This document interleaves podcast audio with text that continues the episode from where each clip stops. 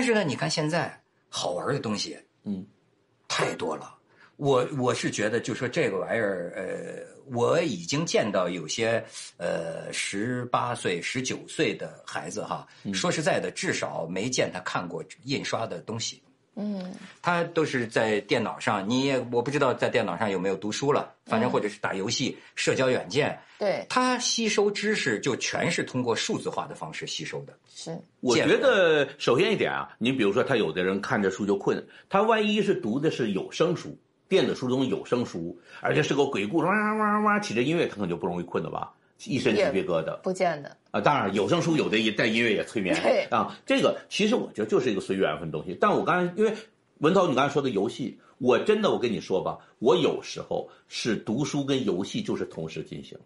上次我们圆桌派聊一个元宇宙的话题啊，有一个段老师哈，他是研究这个计算机的，他提出一个观点很有争议，但我听着还挺好玩的，就是说，他说呢，这是个中间人类有了文字，嗯，是一个那个时候我们没法远距离呃通讯，嗯。那只有用这个文字增加了这么一道符号转译的方式。嗯。他说将来要真到了这个他们幻想中的那个元宇宙，嗯他说实际上是复古，嗯。复古就是回到文字语言产生以前。嗯他说就是对。感，他说最早人类就是这 这个这个什么呃交交流基本靠吼嘛，然后是视觉是看见，对吧？后来是因为哎你你大妈 在波士顿啊，那么。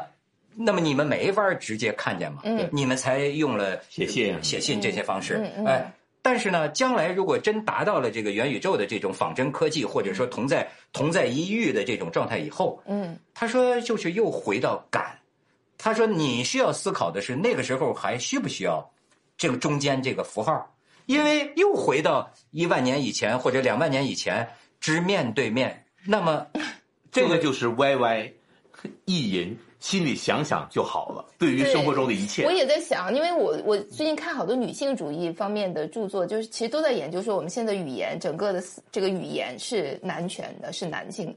我在想，你你说的这个问题，如果最后语言都不存在了，其实大家也不用那就男女平权了嘛。对对对，好像对平权也好了，对于建立的所有的这个文字的这个这个系统，整个就失效了嘛。在混沌中间就排不了座次了，就没有什么这个高低贵贱之分了，就变成混沌的气场了。对哎，但是实际上它有一个，就是说，这个我们的脑子啊，嗯之所以这么聪明，嗯其实就是跟文字，呃，要不说阅读啊，有极大的这个关系。呃，你看他们讲，就说是这种短视频，哎，现在最火的是短视频。我那天看见去年的还是前年的一个数据一个是是互联网的一个调查，就是现在占用呃网民时间最多的，第一是短视频，你都没想到，游戏都没，游戏好像是排第二，还是在线阅读游戏还是个有脑子的人要要进行判断做的事儿，你得手指头戳呀。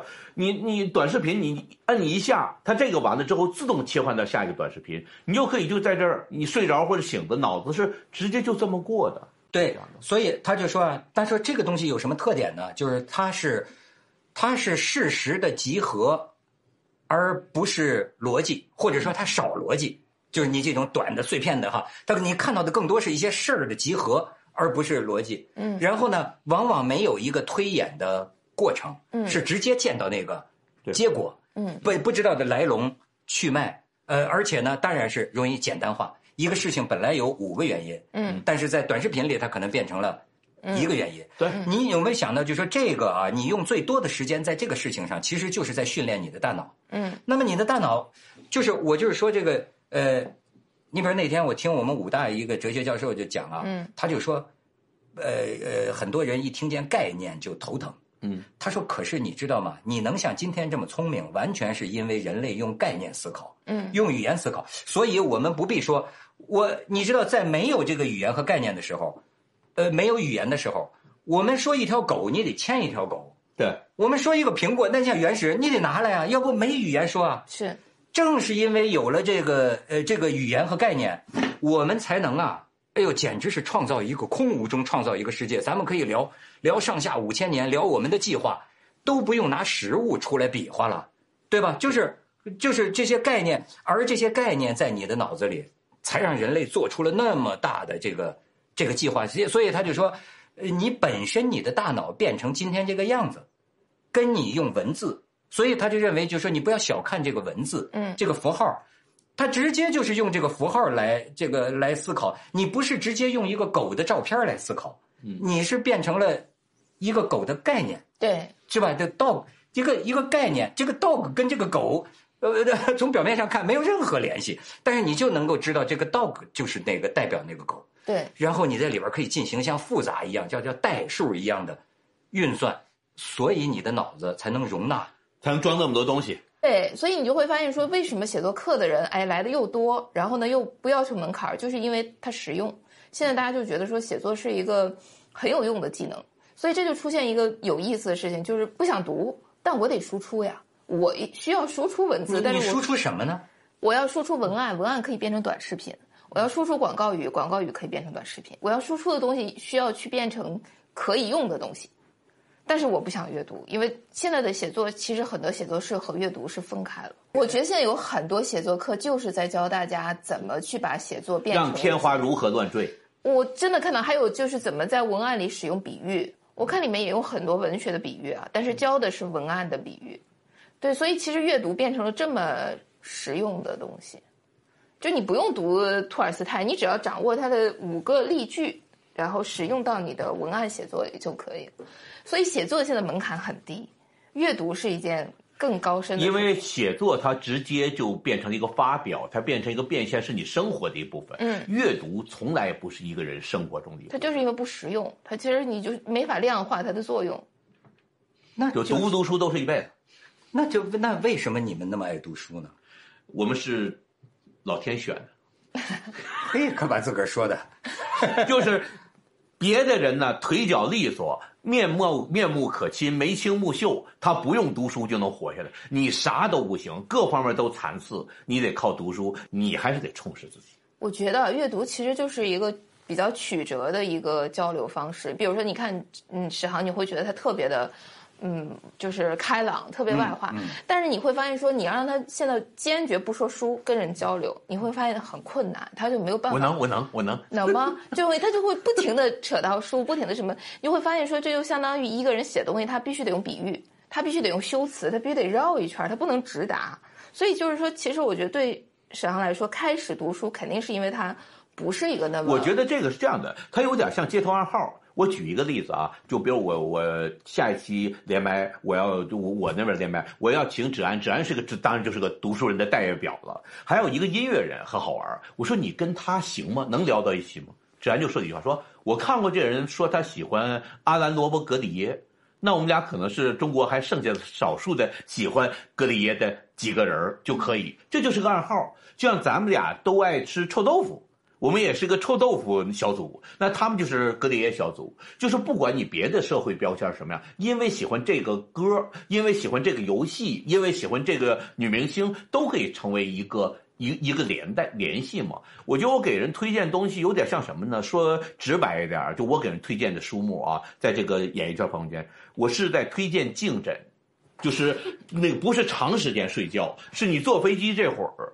就你有个颈枕总比他脖子落枕好，因为他是朋友，你想让他高兴一点，对他好一点，但你不能难为他。你说你现在要不要读一下呃《追忆似水年华》那不勒夫斯四部曲？那等于说你不是给人颈枕，你是给人家石头枕，就得硌死他。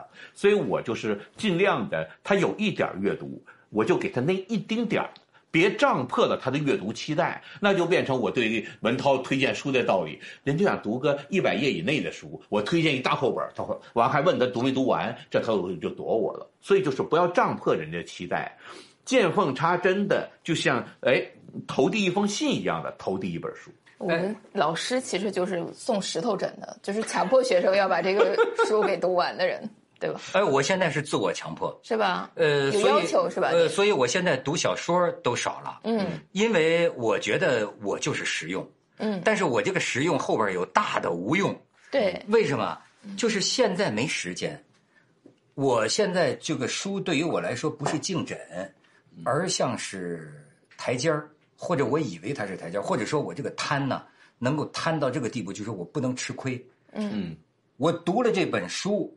从这本书中走出来，我就应该是一个新的人。就就这吧？就是说，他必须得对我有所教育，呃，或者有所营养，或者让我明白了点东西。为什么我说我看书看的特别慢？就是比如说，我原来不懂物理学，嗯，对我半懂不懂看，但是看完了，我必须比我原来对这个量子力学认识了多了一点。或者说我哪怕鸡汤，哎，鸡汤不见得是贬义词啊，这个，嗯这个我我觉得这个这个鸡汤这个词儿本身就是有营养的意思。我觉得像我们这么心理脆弱的，我很需要鸡汤。嗯对我来说，庄子、孔子都是鸡汤啊，就是你在需要的时候看到他，他就提醒你，对吧？别把史航说的那些当回事儿，嘿，对你你要做得到，或者说你即便做不到，但是你尝试做得到。就是说，我现在的感觉，我生活中这么宝贵的一点时间，我用在你这个上面了。你也是我的台阶，也是我的对手，也是我的老师。而你这个老师，我觉得我对你的期待是强迫性的，你必须帮助我成长，要不我在你这儿，苦大仇仇深他这个。贪呢，却很就跟理财似的。我拿出一小时给你，你给我这个东西，一定是把我一小时的时间把我的生命擦亮。我给你这一百块钱，你一定给我生出钱来。对对对钱生钱，意义生意。我这个感觉有点用力过猛，是吧？哎月然，你你你是怎么样的赏心乐事？哎，我觉得是这样的，就是说我我是觉得有一些书是要马上用的，我现在也没办法，就是因为做老师，其实很多时候你要跟学生去讲这个书，你要去讲这些书里的东西，但是其实跟写作是很矛盾的，写作实际上就是读而不用的，就是其实你读的读的这个东西是你要把它封起来的，因为那个东西它需要变成就是叫一个反刍的过程，其实是不能够就是不经过内部的这个整个的这个过程，然后你就把它给说出来的。所以有一些知识是你你需要去不看到，再也不看到它了，然后让它慢慢慢慢的什么时候哎不知道浮现出来，是这样一个过程。所以那部分你就不能对它有要求，你知道吗？你就是说好，你不见了，太好了。然后希望再次见到你，然后你就让他进人家那是腹有文章，气所以我觉得很自华。神秘的什么叫气自华？就不用给你标志，不像是咱们读完一本书，哎，马上这儿搁一块儿。你看我这个啊，《新华字典》，你看搁在这儿，这儿有个角，人家是都气自华。就你你不知道他读的什对，么，他也就你看不告诉你。我我我他收纳了。我就是我跟你相比，我就像个做买卖的，就是你知道吧，就不能吃亏，对吧？这找了就像就我今天跟你聊，跟他聊是有选择的，嗯对吧？要聊场面了，就就会值得忏悔。这个为什么把时间放在这儿就是索赔，这一小时索赔。，对吧？就跟书也是这样啊，就所以当然你选首先选择的就是好书嘛，嗯对吧？好书很容易选，但是我觉得岳然说的这个更有意思。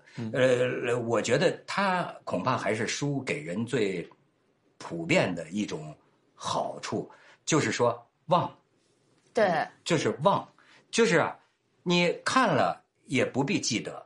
你说我有我的有没有什么用？我不用管它，但是呢，好像确实有一天，都会找到他的，他会来找你。浮就就浮现出来了。是，而你你这个人其实就是咱要说有内涵，就在这儿。所谓内涵，就是你自己也不知道你肚里有些什么东西，但是别人觉得你肚里有东西，是不是？其实就是一个人的，咱们说是思想，他就是一个人跟这世界的演员儿贾宝玉见到林黛玉说的一句话：“这个妹妹哪里见过的？”为什么？他见到林黛玉之前的所有的十几岁的生命，他所有的阅读，就为了看到这样一个女孩，他有资格说这句话。但他平时绝不会跟人预报说，我认识一个漂亮女孩，我梦见过漂亮女孩，我这样漂女孩我知道。他只要见到这个林妹妹，说这个妹妹有哪里见过的？就你那些阅读，在某一刻被唤醒那一刻，你看到她了。你其实前面所有的是为这个做准备的时刻。对，哎，所以就是人，咱说，怎么你的魅力是如何出现的？嗯，好像就在于这些无形的对呃吸收当中。你要这么说呢，其实书的范围还可以扩大。嗯，当然，我画册这都是，都是这样，呃，甚至不是画册呀，嗯，甚至咱们仨在这儿也是与君一席话，是。圣 胜读一席话。胜读一席书。记得关注再走哦。